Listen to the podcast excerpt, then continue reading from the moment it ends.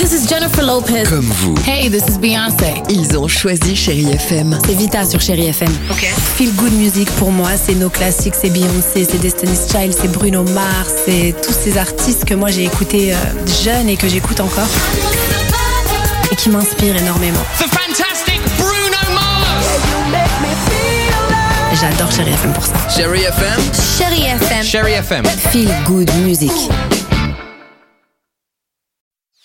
Chérie FM Cinéma, Marc Choquet. Bonjour à tous et bienvenue pour parler ciné. Vous le savez, l'été au cinéma, c'est la haute saison pour ce que l'on appelle les blockbusters, des films à gros budget avec un casting impressionnant. Et cette semaine, accrochez-vous, il y en a deux. Le premier, c'est Oppenheimer de Christopher Nolan, l'un des plus grands réalisateurs du moment. Le casting impressionnant. Killian Murphy, Matt Damon, Emily Blunt, Rami Malek ou encore Robert Downey Jr. Le film raconte l'histoire de Julius Robert Oppenheimer, celui que l'on surnomme aussi le père de la bombe atomique durant la Seconde Guerre mondiale. Ce biopic va vous captiver autant par l'histoire que pour la mise en scène. On estime qu'il y a un risque en appuyant sur ce bouton de détruire le monde. Le risque est proche de zéro. Le risque est proche de zéro. Qu'espérez-vous de la théorie brute? Le risque zéro, ça, ça me plairait. Le réalisateur Christopher Nolan nous en dit un petit peu plus. J'ai entendu pour la première fois parler d'Oppenheimer dans les années 80 quand j'étais adolescent. Dans le morceau de Sting, Russian, dans les paroles, il est question du jouet mortel d'Oppenheimer, donc je l'ai associé très jeune à la bombe atomique. Et pendant que je réalisais Tenet, je suis devenu vraiment fasciné par ce moment de l'histoire. Quand lui et ses acolytes se sont rendus compte qu'ils ne pouvaient plus reculer, ils avaient la possibilité de détruire le monde entier.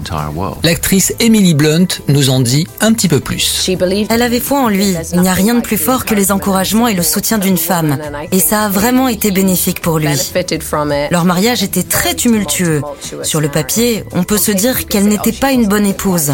Elle ne savait pas cuisiner, elle était dans le conflit, instable, mais elle était faite pour lui. Ils avaient ce truc entre eux, cet engagement, comme une connexion. Le deuxième film au budget lui aussi de 100 millions de dollars est Barbie, avec Margot Robbie dans le rôle de la plus célèbre des poupées et Ryan Gosling dans la peau de Ken. Dans le monde de Barbieland, tout est rose certes, mais surtout la vie est belle, tout le monde est heureux, enfin, sauf si on débarque dans le vrai monde. Barbie dans le vrai monde? C'est impossible. Si jamais ça fuite, il risque de se produire des choses très bizarres dans notre monde.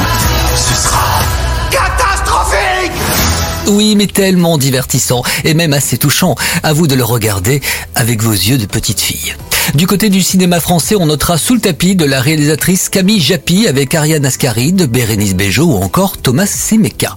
Récompensée dernièrement meilleur film au dernier festival du film de la Baule, cette comédie raconte l'histoire d'Odile, une femme qui s'apprête à fêter son anniversaire et quand ses enfants et petits-enfants arrivent pour lui faire une surprise, Jean, son mari, décède. Face à ce drame, elle ne peut affronter le monde Odile le cachera sous le lit. Tu vois si papa est réveillé Il dort. Reste assis, s'il te plaît. Et je voulais partager avec vous également une belle comédie familiale, La tête dans les étoiles, sur Prime Video, avec Hakim Gemili, François-Xavier de Maison, Alice Paul et Nawel Madani. Ce film va vous emmener dans une aventure à la fois hilarante et touchante. L'histoire d'un homme ordinaire qui rêve de devenir astronaute depuis son enfance. Alors malheureusement, la vie en a décidé autrement jusqu'au jour où il fera la rencontre d'un homme et se retrouvera par hasard dans l'espace.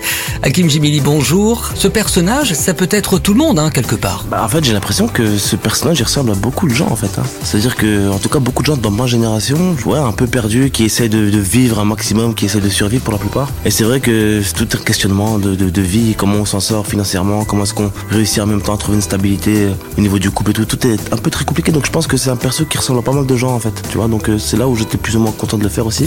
Allez, gardons les pieds sur terre et les yeux devant de belles histoires. Bel été avec Chéri FM et à la semaine prochaine. Retrouvez toute l'actualité du cinéma sur chérifm.fr.